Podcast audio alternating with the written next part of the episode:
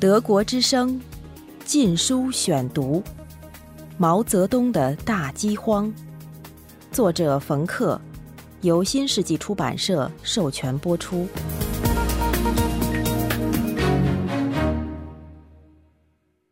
结语：转折点是一九六二年一月，七千名干部从全国各地来到北京。在现代化建筑人民大会堂里召开一场规模空前的工作会议。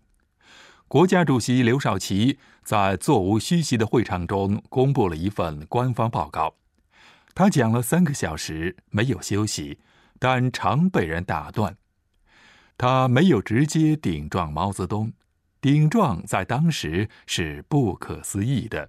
但他公开了他半年前在一个高级领导内部秘密会议中的发言。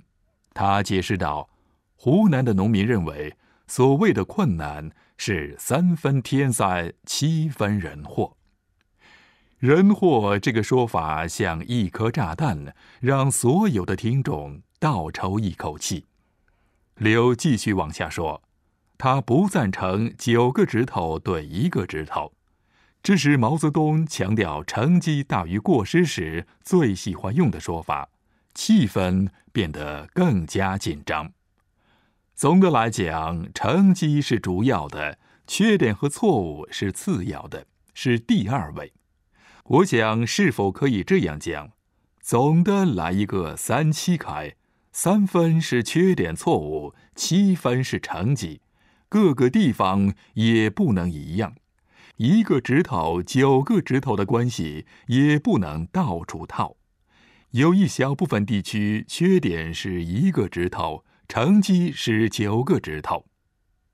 主席明显不快，打断刘：“不是一小部分，如河北只有百分之二十减了产，江苏百分之三十地区年年增产。”但刘。并没有被吓到，继续说：“总的来讲，也不能讲一个指头，而是三个指头。也有的地区三个指头也下不去，如信阳地区、天水地区。谁要为这场灾难负责？刘公正的将责任归于党中央。刘确实试图平复主席的怒火。”他捍卫党的总路线，把对人民公社的批判推迟到五年或者甚至十年以后。但毛泽东还是暴怒了，他对他的医生吐露说：“他说有天灾有人祸，这种说法本身就是祸害。”林彪将军在一九五九年庐山会议中挺身维护主席。这时，再次赞扬大跃进，称颂其为国家历史上最史无前例的成绩。他狂热地说：“毛泽东思想从来是正确的，毛主席的优点是多方面的，不是一方面的。我体会到毛主席最突出的优点是实际的，总是比较实际一点，总是八九不离十。”总是从实际出发，在实际周围围绕实际，不脱离实际。我深刻体会到，凡是把工作搞好了，就是毛主席单独领导的时候；毛主席的领导不受干扰的时候。而当毛主席的领导受到干扰的时候，就会出毛病。我们党几十年的实际都证明了这一点。德国之声。禁书选读。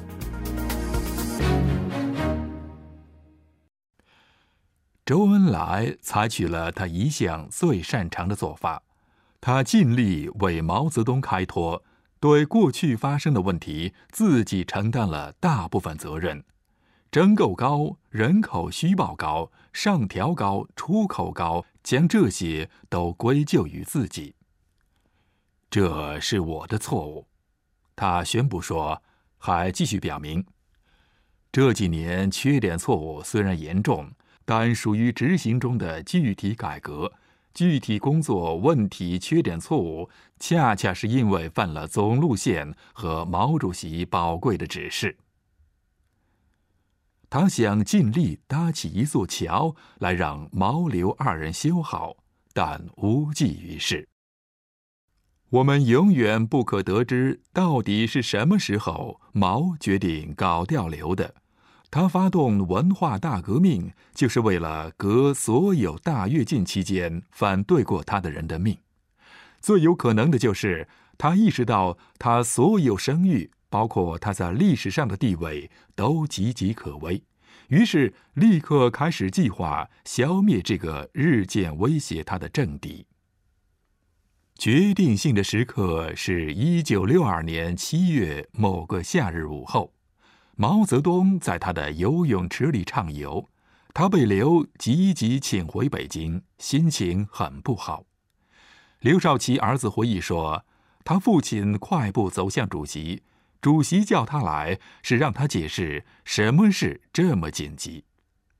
刘少奇上来就说：“陈云和田家英这两个直言批评大跃进最激烈的人，现在要正式提出关于土地分配的意见。”毛泽东立刻发出一连串责难，但刘并没有停止，他快速说：“饿死这么多人。”接着，他冲口而出：“历史要写上你我的，人相识要上书的。”毛泽东勃然大怒：“三面红旗也否了，地也分了。”他吼道：“你不顶住，我死了以后怎么办？”